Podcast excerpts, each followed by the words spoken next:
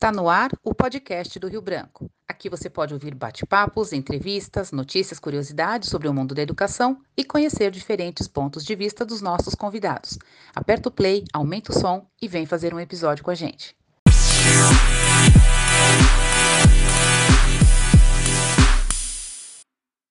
Oi, pessoal, tudo bem? Com o primeiro episódio do podcast, nós estamos inaugurando uma nova forma de comunicação eu sou a Carol e vou conversar com alguns outros colegas educadores. Olá, Carol. Olá, Piti. Olá, Renata.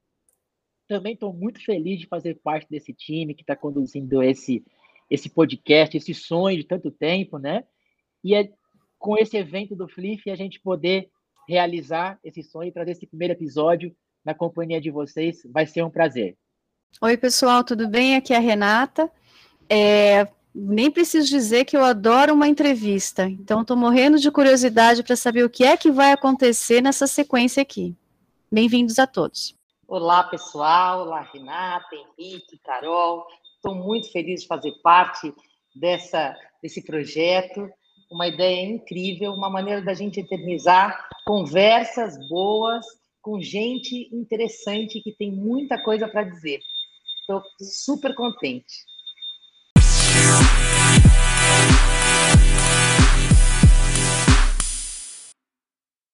A nossa primeira entrevistada é a professora Elvira Souza Lima, que é pesquisadora em desenvolvimento humano, com formação em neurociências, psicologia, antropologia e música, e que trabalha com pesquisa aplicada às áreas de educação, mídia e cultura. A professora Elvira está em Portugal, mas ela respondeu à nossa entrevista. Carol, colegas, eu acredito que a participação da professora Elvira é uma oportunidade para nós, um privilégio. Ainda mais no momento em que a gente implanta a nova base do ensino médio e ela traz essa importância de abordarmos outras questões nossos alunos, outras abordagens na sala de aula, o conhecimento em neurociência da professora Elvira vem muito ao encontro daquilo que estamos precisando entender de como transformar o nosso dia a dia. E transformação é o tema dessa nosso festival literário. Não, e a, a, a Elvira conversa, né, Henrique, com, com várias idades, né? Ela acabou de lançar um livro chamado A Incrível Aventura dos Dois Primeiros Anos de Vida, né? E nesse livro ela trata sobre o funcionamento do cérebro das crianças pequenas. Né? Então eu acho que é, a, fala dela e o estudo dela interessa né, a todos os nossos, né, os nossos professores, a todas as nossas equipes. É, para todos que, que estudamos pedagogia, a professora Elvira é uma referência. Então, contar com a participação dela no Festival de Livro em Famílias 2021 é uma honra, é um privilégio. E por que não dizer um presente para o Dia dos Professores? Ah, eu tenho, eu tenho uma pergunta para ela, Carol. É mesmo, Piti?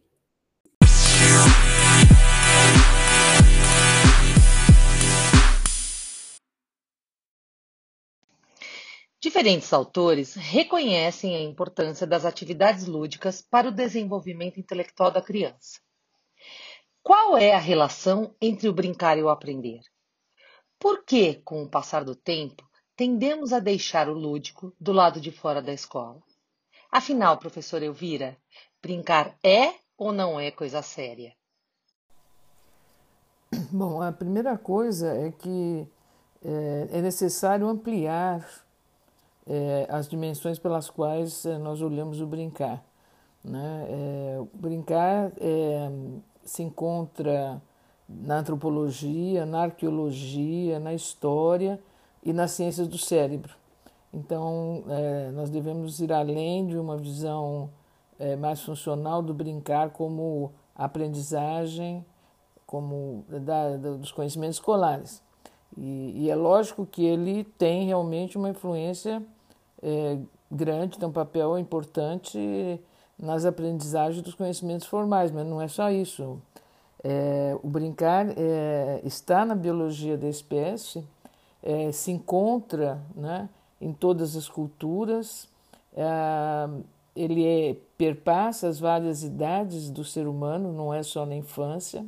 É verdade que algumas culturas é, vão é, paulatinamente restringindo mais o brincar para a infância, mas há outras que é, celebram e utilizam o brincar é, nas, na, na, idade adulta, por exemplo. Então, é, nós temos que evitar de ser reducionista, entendendo assim, vamos brincar porque a criança é, a, vai aprender melhor na escola, porque ela brinca. Né? Essa é uma visão muito restrita. O brincar está realmente ligado ao desenvolvimento do nosso cérebro social. Né? O ser humano é biológico, é cultural, é, e o brincar se insere nessa natureza biológica e cultural da espécie. Então, antes de mais nada, é, o brincar é, engloba as formas de atividade que o bebê e a criança pequena se apropriam das formas humanas de comunicação. É, as crianças se tornam seres da cultura em que ela está através das práticas culturais nas quais se insere o brincar, esse brincar que às vezes é musicado, que às vezes tem coreografia, né? É, é, o brincar que é, segue scripts, né? segue é, uma ordem, uma sequência de ações, como por exemplo jogar amarelinha. Né? É, então, o, o, impacto do brincar no desenvolvimento é, do cérebro, da mente, é muito grande. Né? primeiro porque os primeiros as primeiras brincadeiras, digamos assim, que o, que o bebê faz, é, é, elas são é, da genética. A criança não precisa ser é, ensinada pelo adulto. Né? O movimento inicial do bebê, as brincadeiras com o próprio corpo, é, com uh, objetos, objetos do cotidiano, é, ela tem uma, um componente do, do, da, da espécie, né? está na genética da espécie. Então, brincar, né?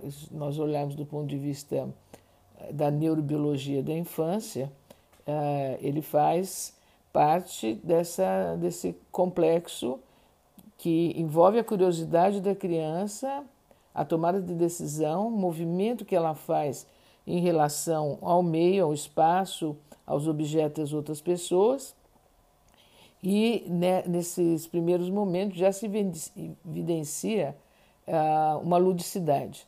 Né? Então, o ser humano é uma espécie lúdica. Né? Uh, a ludicidade se encontra nos diferentes períodos uh, da vida. Eh, nós temos áreas no cérebro que eh, funcionam de acordo também com essa ludicidade. Então, nós temos que entender isso. Não se brinca para o desenvolvimento intelectual desenvolvimento intelectual ou as aprendizagens escolares, é, elas são consequência, né? elas são afetadas pelas atividades lúdicas que a criança faça. Né? Então, é, esse é um ponto muito importante. Né? Nós, nós precisamos olhar mais para a antropologia, entender como que é, as questões de espaço, tempo, pausa, continuidade, né? é, tão necessárias para o ser humano é, encontram-se em atividades como, é, como brincar e das várias formas de brincar. Né? Se nós formos ver na história e na arqueologia, nós vamos ver que o brincar tem uma, né, uma, longa, uma longa história na evolução da, da espécie. Né?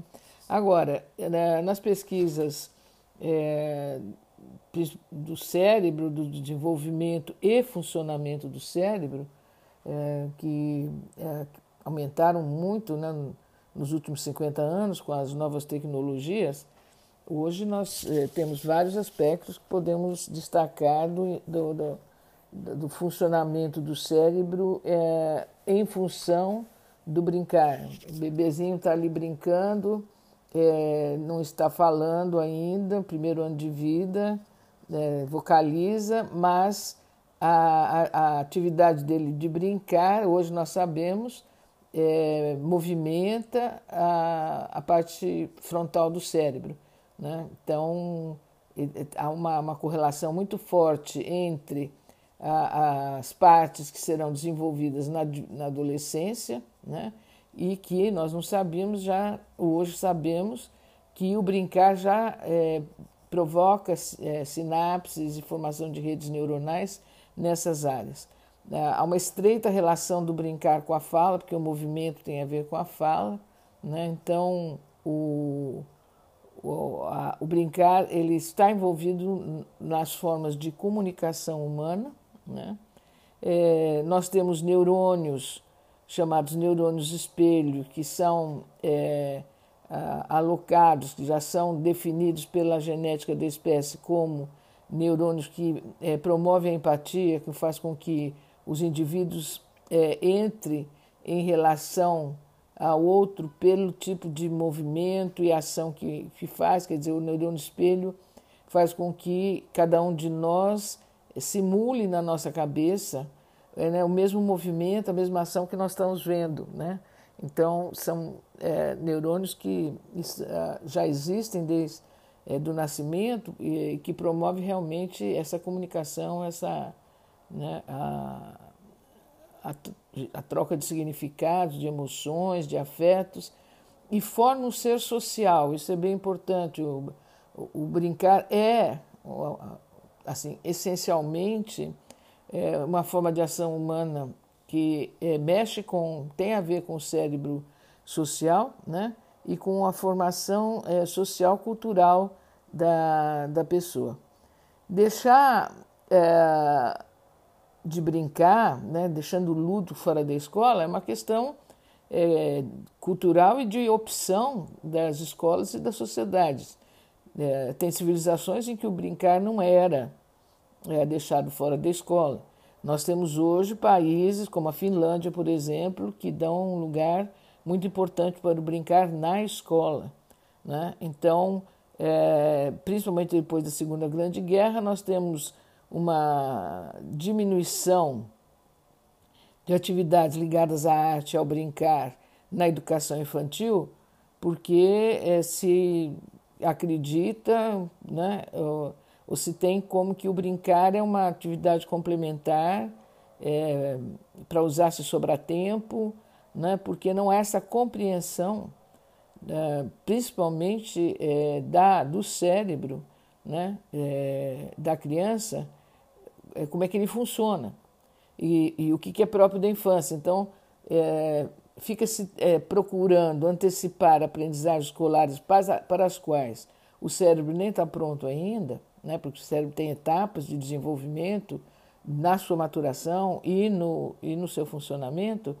E, e aí, havendo essa ênfase, principalmente é, na alfabetização, né, é, o brincar vai perdendo seu lugar porque parece que é perda de tempo. Né? Então, e nós é, passamos nas, nas, sociedades altamente urbanizadas é, a, a, dedicar cada vez menos espaço e menos tempo é, da, da, da, vida da criança à atividade de brincar. Né? Isso é uma coisa que precisa ser urgentemente revista, porque sim, de fato, brincar é coisa muito séria. Né?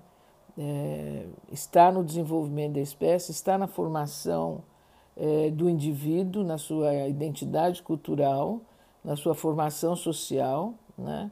É, e não é só uma coisa que é, interessa ao desenvolvimento intelectual ou aprendizagem. Uma das consequências do brincar é desenvolver redes neuronais que vão sim é, ser importantes na aquisição da leitura da escrita, da matemática, enfim, dos conhecimentos escolares. Né? Então, brincar é forma, comportamento de atenção, ah, trabalha muito com a função simbólica, que são é, questões assim essenciais no desenvolvimento infantil e dos quais, né, esses fatores todos, essas situações dos quais as aprendizagens é, escolares dependem. Assim como a brincadeira desenvolve habilidades importantes como a socialização, comunicação, aprendizagem de regras, de comportamentos e valores, a leitura também desenvolve competências fundamentais e necessárias à vida toda, como o pensamento crítico, por exemplo. O prazer pela leitura e a construção de um comportamento leitor começam desde cedo e dependem de diversos fatores qual a importância dessa construção e quais fatores podem interferir essa relação? Que orientações a senhora daria para o trabalho com os adolescentes que ou não adquiriram o hábito da leitura ou que mostram-se resistentes à leitura? Bom, a primeira coisa é que nós temos que entender que a leitura é uma aprendizagem cultural. Nós não temos genética para ler. Né? O cérebro é, não apresenta áreas é, específicas para leitura, como apresenta para fala, que possibilitam então que toda criança desenvolva a fala pela interação com as línguas ou a, a língua materna, ou mais de uma língua, a língua de sinais, né? É, então, um componente genético determinante para isso. Na leitura, não. A leitura e escrita são aprendizagens culturais e aprendizagens culturais, é, elas é, se desenvolvem, nós ganhamos e perdemos. A gente pode ver isso numa língua estrangeira que é, a gente deixa de usar, tanto na oralidade, quanto na leitura, quanto na escrita, nós vamos ver que é, com o tempo nós vamos perdendo a fluência é, nessa língua estrangeira, né? Então, isso é bastante importante. Ler é cultural e comportamentos culturais se formam e se formam é, constituindo memórias é, em função do, da, da emoção, em função da atenção e em função do significado que isso tenha. Então, formar um comportamento leitor, né, é, é, nós sabemos que a criança, certos comportamentos de leitura, é, como segurar o livro, virar a página, é, ela pode desenvolver desde o primeiro ano de vida. Né? É, também é, a, criança que é constantemente é, é, estimulada a participar de uma situação de contação de história, de poesia, né, de leitura de livro, desde bebê, ela vai formando memórias desse comportamento e, e, e ela vai se tornar a base da, de, de ser um indivíduo é, social que valoriza a leitura, é, vai ganhar muito se nós fizermos isso desde bebê. Né? A criança se forma como ser de cultura nos dois primeiros anos de vida e é, se nós aí inserirmos a leitura, evidentemente isso vai fazer parte para a vida dela toda. Agora, a, as pesquisas é, do cérebro dos últimos 20 anos mostram claramente como que o cérebro reage à literatura. Né? A literatura e a poesia elas é, provocam químicas muito positivas no cérebro, né, que atingem a, a, o que nós chamamos as zonas de recompensa, né? É, e também é, a ler envolve é, muitas áreas do cérebro. Na verdade, nós sabemos que para ler é, o indivíduo precisa é, agilizar, mobilizar e integrar 17 diferentes áreas do cérebro, é, segundo os pesquisadores é, apontam. Né? Então, uh, o prazer da, da leitura é algo inerente ao ato de ler, da narrativa. O ser humano é um ser de narrativa, né? nossa memória é a narrativa é, também da nossa vida. Né? É, é, e, e, se a, em algum ponto a criança ou o jovem perde esse encanto pela leitura, é porque alguma coisa errada nós fizemos pelo caminho. Né? Então nós temos que entender que a, a, a leitura é uma experiência estética. Né? E nós fomos transformando na escola é, numa questão é, cognitiva, né? É, não se lê pelo prazer da leitura, não se utiliza a imaginação, né? não, não, refletimos sobre o personagem, sobre, né? sobre os, os, fatores do, do, do enredo. Né? Nós, a escola acaba fazendo perguntas, né? muito, querendo perguntas muito objetivas, é, que acabam tirando esse lado é, da imaginação, né, do encantamento com a leitura. Eu acho que esse, essa é uma questão assim é, importantíssima, né? Nós é, temos outras maneiras de trabalhar texto é, na língua, né? textos de outra natureza, textos científicos, etc., é, deixando o, o texto literário para um momento de fruição mesmo, de prazer, de, de, de uso da imaginação, né? É, pela própria maneira como o cérebro trabalha com a literatura. Né? As pesquisas mostram que é, o, o, leitor é, simula no seu, no seu cérebro é, como se ele fosse o personagem. Né? Na verdade, nós temos é, é, neurônios espe específicos para esse tipo de coisa. Né? Nós, assim, entre aspas, vivemos o personagem, vivemos a situação é, ao ler é, uma história, uma narrativa. Né? Então, esse ponto fundamental humano é, que nós não podemos perder na leitura e que é, na formação do leitor que geralmente acaba se perdendo ali mais ou menos já pelo ensino fundamental 1. E aí nós vamos chegar com jovens, adolescentes, né, é, que é, acabam perdendo essa possibilidade de ligação, né, é, onde a imaginação tem um papel muito importante com, com, com a leitura. Né? E aí eles resistem e, e, e, eu não digo que eles não adquiriram o hábito de leitura, né? Eu acho que perde o encanto da leitura lá atrás, né? no processo de escolarização. Agora, é, eu já passei por experiências aí de ensino médio em Pernambuco, por exemplo, principalmente, em que nós é, tivemos assim a constatação que é, jovens que chegam ao ensino médio exatamente com essa sem o que nós chamamos hábito de leitura, né, e não, não encontram um significado no ato de ler, é, é, eles se modificam totalmente se nós mudarmos a abordagem a isso. Por exemplo, círculos de leitura em que você lê né, é, coletivamente, isso tem um poder muito grande no cérebro. É, a, a leitura é, coletiva de uma mesma obra é, e, a, a, e a discussão, a conversa sobre essa obra. Então, círculos de leitura em que é, um grupo de jovens, uma turma, se dedica à leitura de, um, de uma mesma obra literária, capítulo a capítulo, né? e cada um deles, é, nós sentarmos para discutir é, quais são as questões humanas que estão ali, o que, que os personagens estão passando. Né? Isso, é, como que você reagiria? Quer dizer, Quais são as questões do próprio desenvolvimento do jovem que estão na literatura, que estão nessa história? Né? Então, é, você tem uma dimensão completamente diferente, porque a, a grande questão para o cérebro na leitura é a identificação humana, né? é, é a compreensão das situações humanas que os personagens passam. Né? Esse, essa questão que o, ser humano gosta da, da novela, do, do da, da, da série, da, da sequência de eventos na vida de pessoas, de circunstâncias. Todos esses aspectos são muito interessantes é, para nós e para qualquer pessoa, mas para os adolescentes, pelo período que eles estão passando, é fundamental, porque são essas questões que você está se colocando.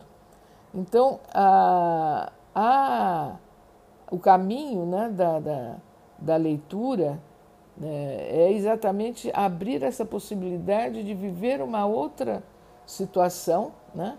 É, em outros tempos históricos, outros momentos da sociedade, é, em, em que as emoções humanas estão profundamente arraigadas. Daí que vem né, o interesse né, de quatro séculos por Shakespeare.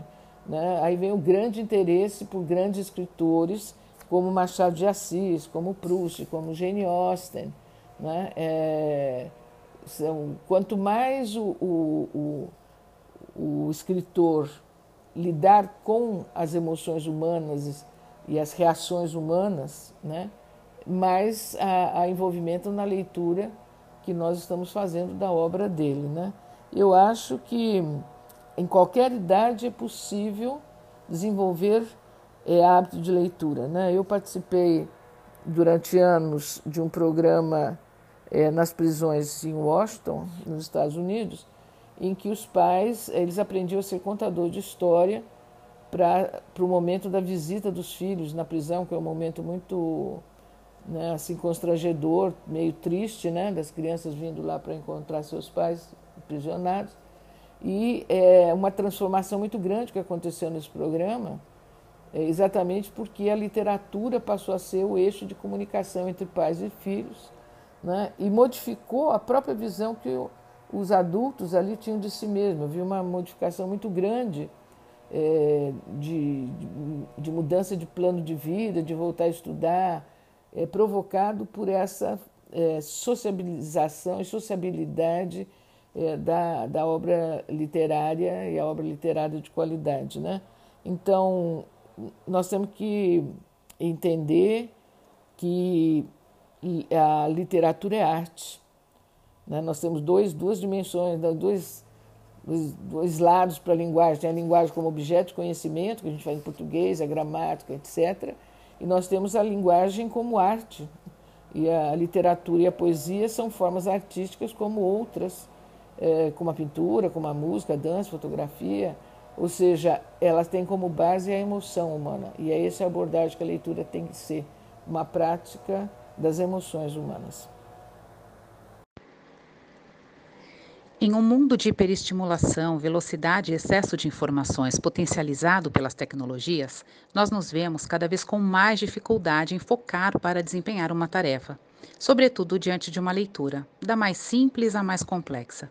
Considerando esse contexto em que estamos inseridos, que estratégias a senhora nos orientaria a usar com os nossos alunos para aproveitarmos o melhor dos dois mundos, o analógico e o digital? E como ter uma boa experiência com a leitura, independente do suporte em que ela se encontre? Bom, é, nós precisamos colocar a questão da tecnologia no seu é, devido, devido lugar. Né? A tecnologia, de modo geral, é constituída de avanços incríveis é, que beneficiam enormemente várias coisas, né?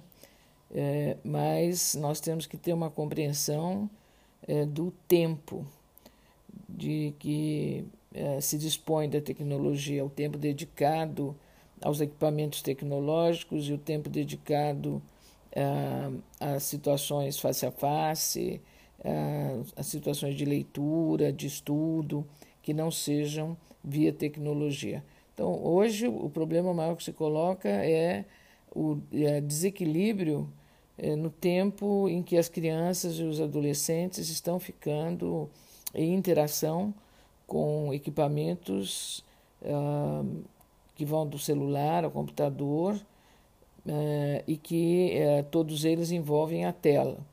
Então, bem antes da pandemia, né, nós temos aí é, muitos anos de pesquisa já de como que a tecnologia é, impacta o cérebro, o desenvolvimento a grandes é, neurologistas cientistas do cérebro que se dedicam a isso, é, citando, é, entre outros, Susan Greenfield, que é, um, é uma, realmente uma especialista em, em, em uso de, de, tela, e Marianne Wolff, por exemplo, que é, estuda a diferença da, da, da compreensão de texto na tela e no papel.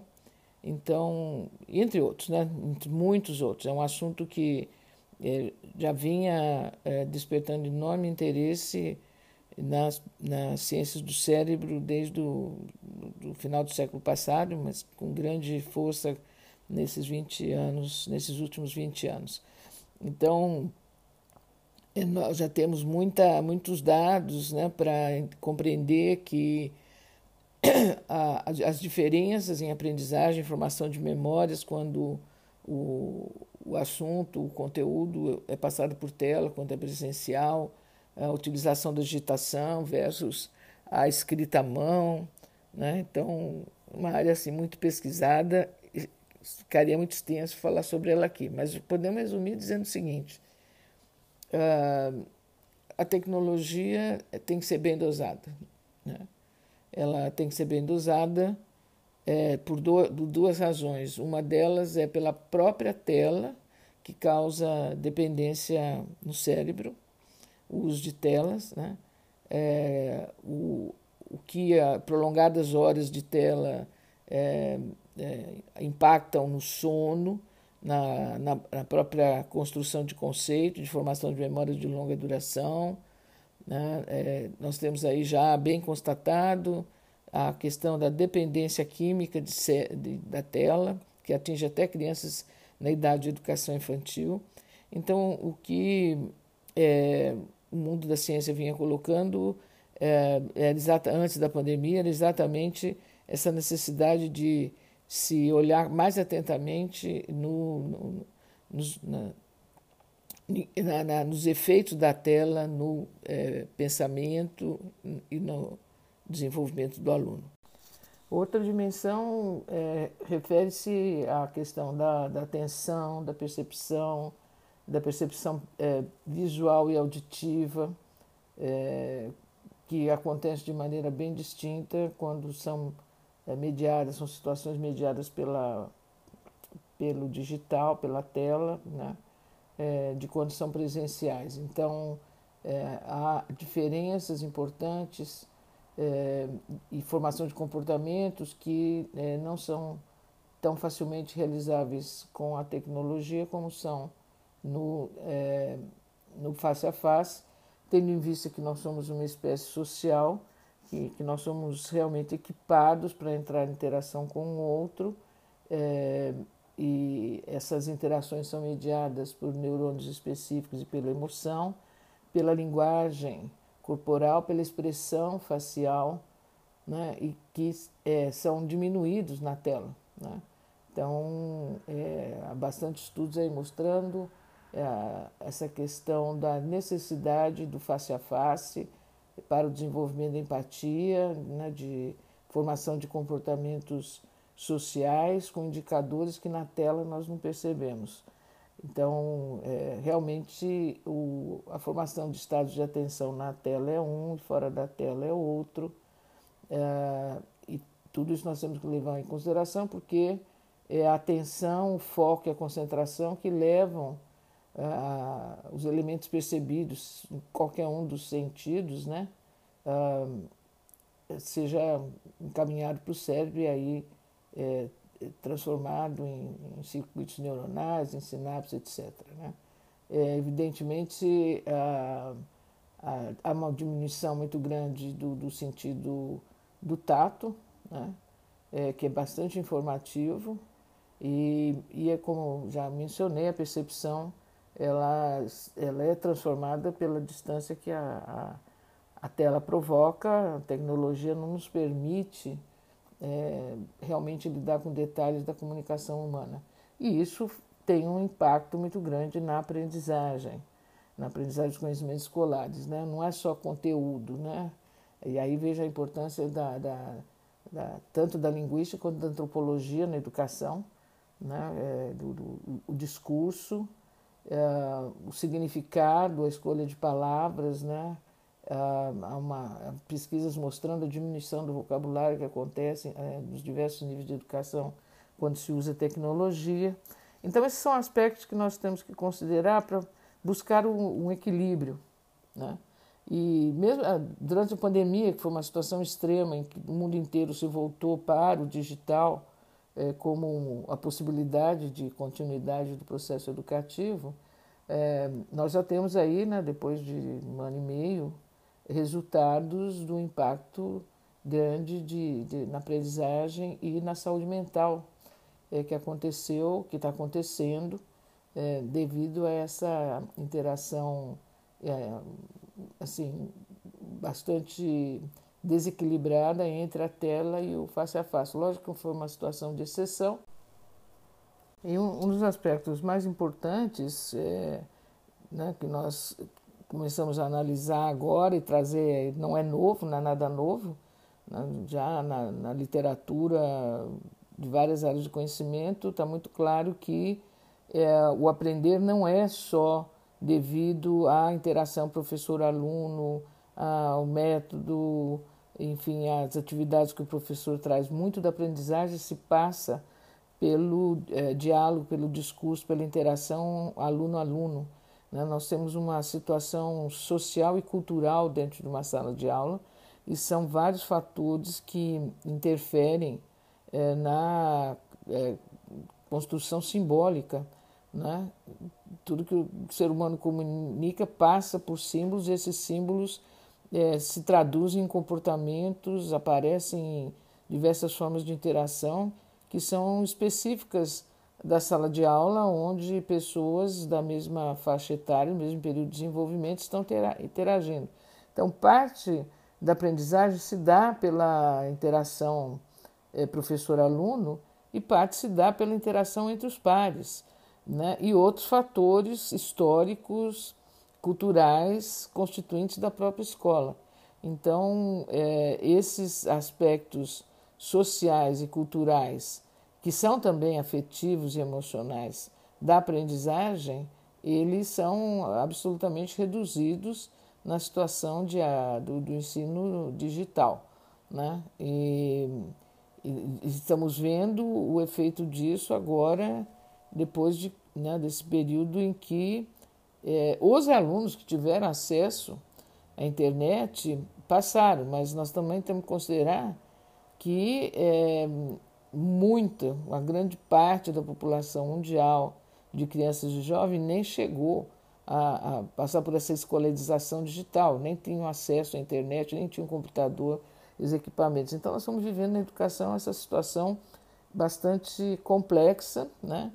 É, que nos leva a refletir, é, primeiro, pela é, não universalização do digital. Né? Pode ser que classes sociais é, tenham mais. Pode ser não, classe, determinadas classes sociais têm, têm acesso, têm uma internet melhor, outras têm uma internet pior que dificulta é, até a realização da, da, do, né, de situações mais é, simples de, de, de docência, como aqueles que nem chegaram a ter. Então, é um universo bastante amplo que nós temos hoje. São muitos fatores para refletir sobre a educação, né? É, mas uma coisa é, que já vinha aparecendo antes da pandemia é a, exatamente a, a importância do fator humano na aprendizagem dos conhecimentos escolares. Ou seja, o professor é fundamental. Desde o início da pandemia, a escola e os professores têm enfrentado múltiplos desafios e todos tiveram de se reinventar como nunca antes. Dizem que a pandemia acelerou mudanças que já estavam em curso. A senhora concorda com essa afirmação? É possível prever os impactos dessa aceleração para a aprendizagem para o desenvolvimento de crianças e jovens? Bom, é, a questão é a seguinte, né? O mundo é amplo, é vasto. Ah, os diferentes países, as diferentes regiões dentro de um mesmo país, as diversas classes sociais. O que a pandemia revelou, assim, com grande nitidez, é a grande diferença, a diversidade de situações educacionais. Ela deixou muito claro ah, as distâncias é, que existem entre o que é oferecido para infâncias e adolescências nos vários cantos do mundo, deixou muito claro essa a desigualdade. Né? Então, são muitos fatores sociológicos é, que precisam é, ser é, levados em consideração é, numa análise educacional. Nós tendemos a sempre olhar a educação no aspecto avaliativo de quem aprendeu, quem deixou de aprender, que país que está melhor, que país está pior.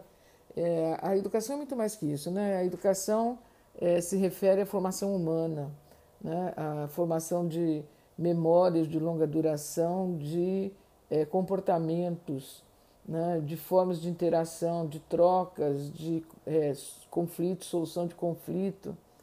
Então, o, o mundo é, educacional, visto do ponto de vista antropológico e sociológico, tem uma diversidade muito grande que, quando nós estamos olhando só nas questões é, é, mais psicológicas ou, ou da, da, da, quantitativas da aprendizagem, nós perdemos esse, essa visão é, mais múltipla, mais integral que a educação precisa ter, né?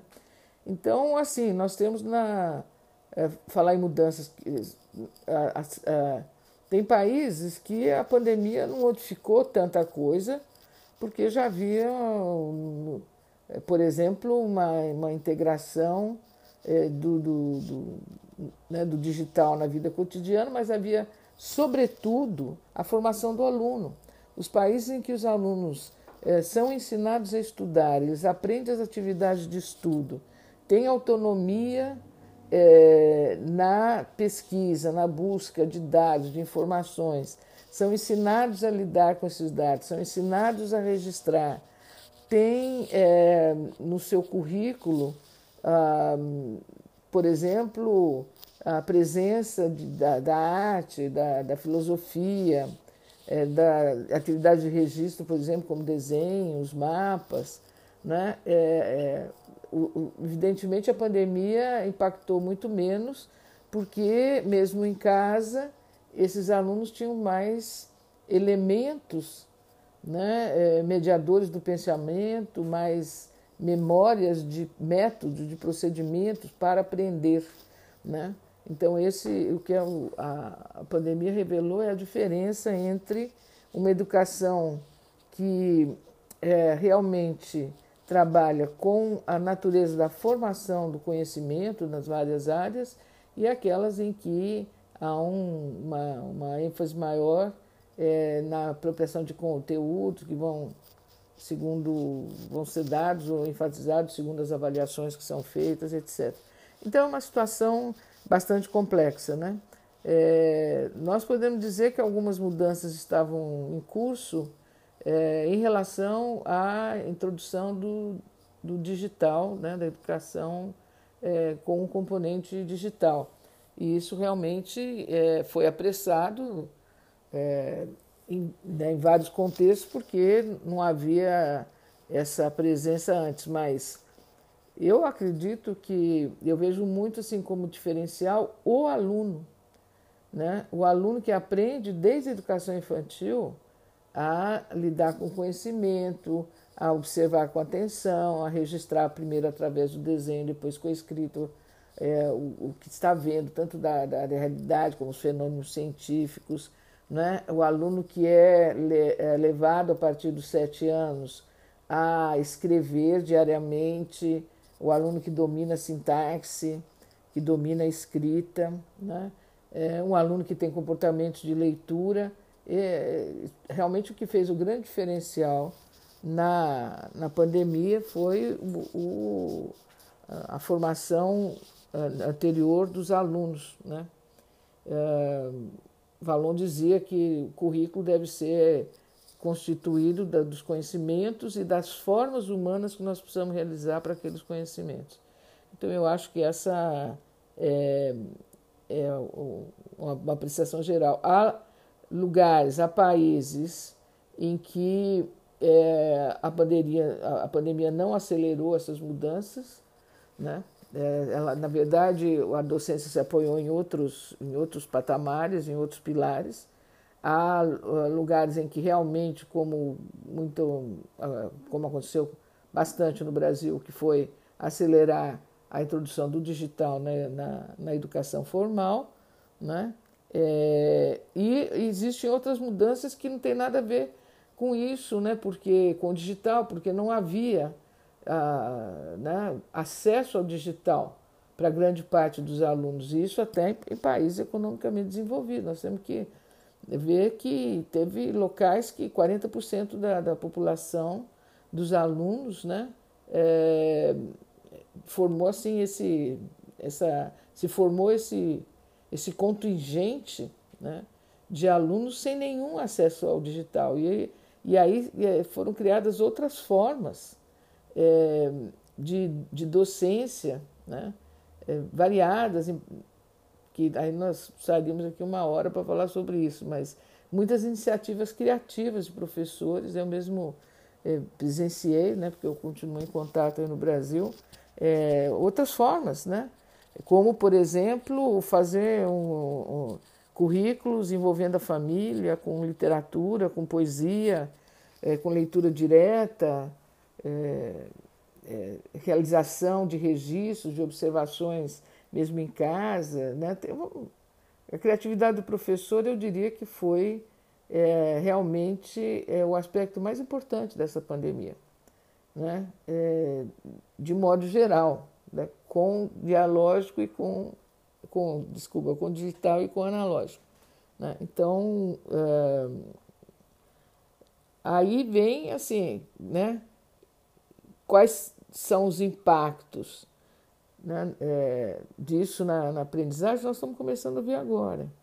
Né? Então, eu imagino que é, tenha havido uma conscientização maior da importância do professor como é, um pilar central da, da educação escolar. É uma coisa que ficou clara é que é, os adultos da comunidade, sejam pais, parentes ou outras pessoas da comunidade, não têm a mesma autoridade é, pedagógica, conhecimento pedagógico que o professor tem. Então, a pandemia é, ela trouxe muito claramente essa necessidade é, de nós revemos o papel e a importância do professor, né, que em alguns países já está acomodada, países orientais, a Finlândia, é, Dinamarca, outros países, regiões, outros países europeus, em que se, se valoriza o professor, que não é fato, por exemplo, no nosso país, né, no Brasil.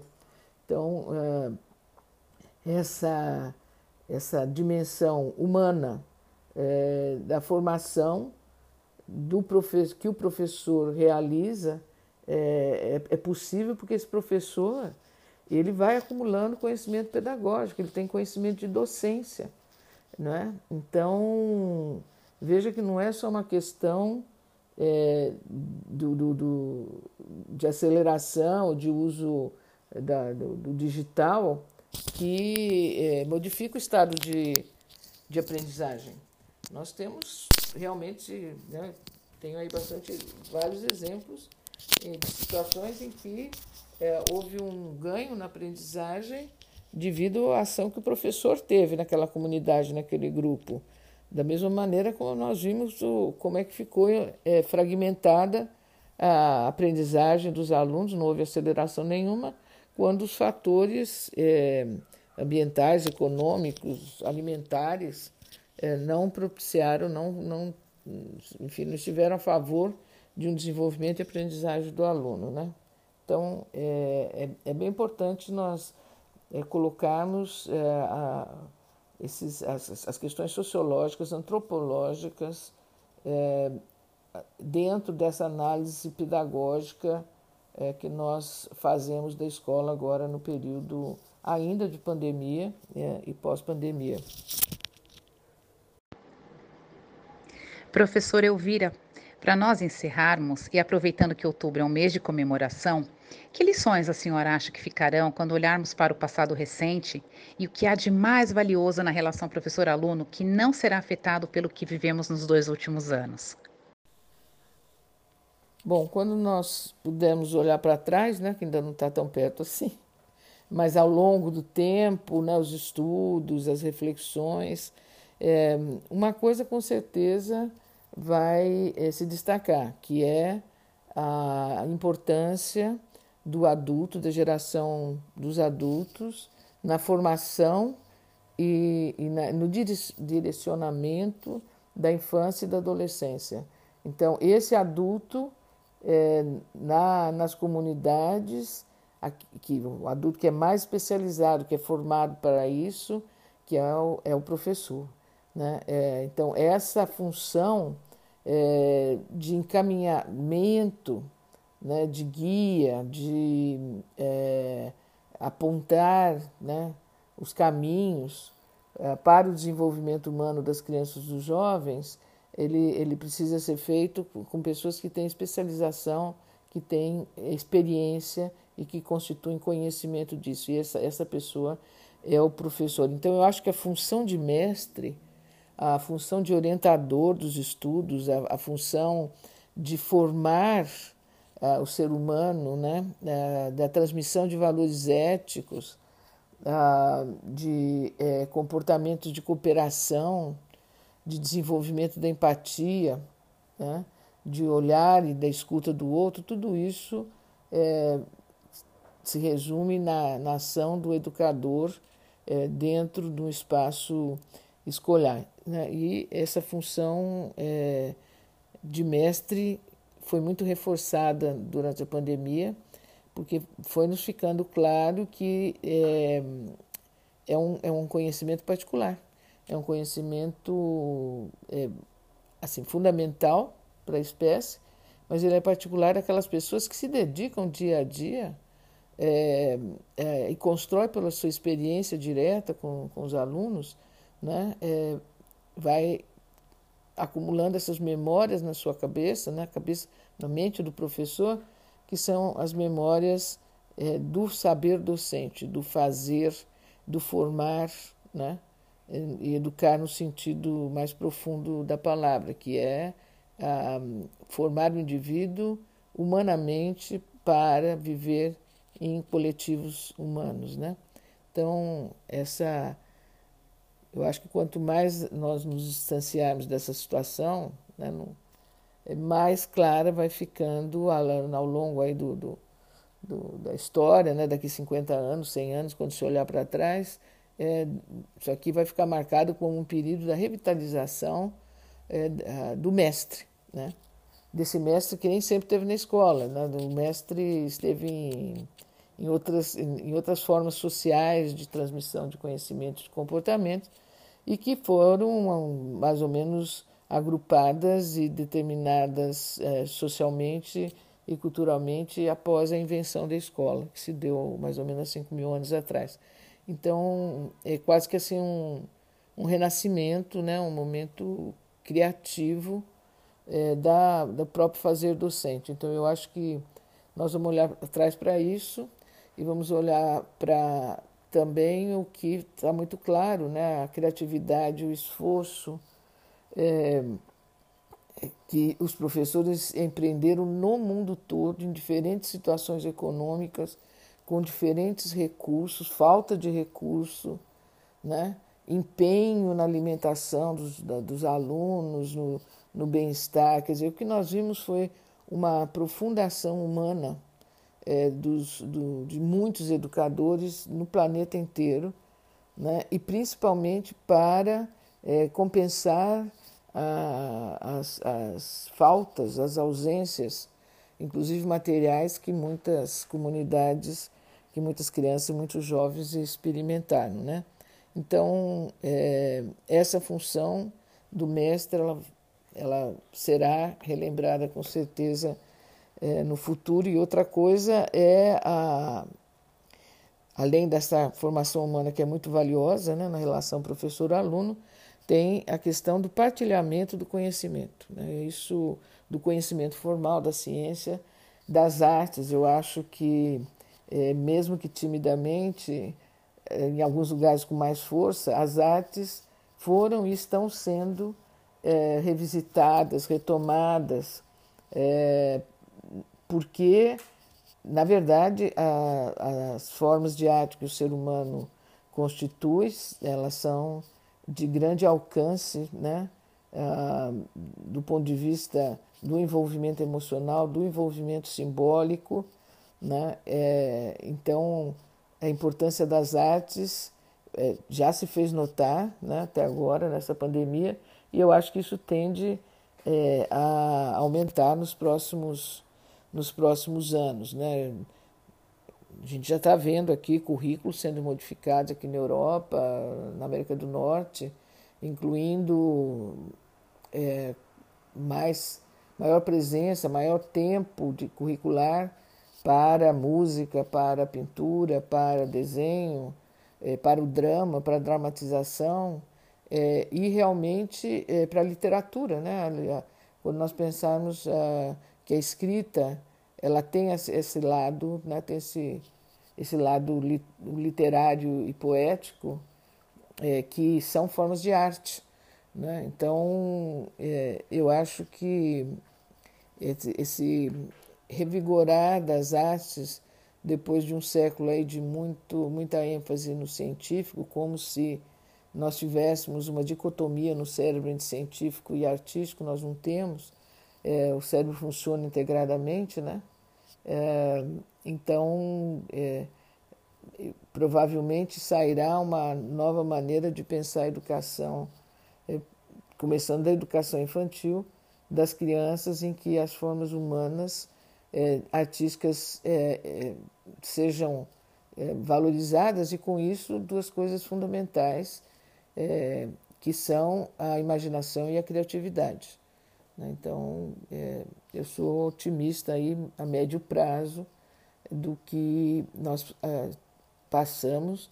E evidente que isso é muito ainda prematuro. Nós estamos no processo da pandemia, É, nós estamos começando a analisar algumas consequências da, da pandemia na educação, mas é tudo ainda muito incipiente. Nós estamos vivendo ainda a situação, mas eu acho que esses dois pontos do valor do professor e do valor das artes, é, com certeza serão é, condignamente lembrados na, aí nas várias áreas de conhecimento para os próximos 100 anos.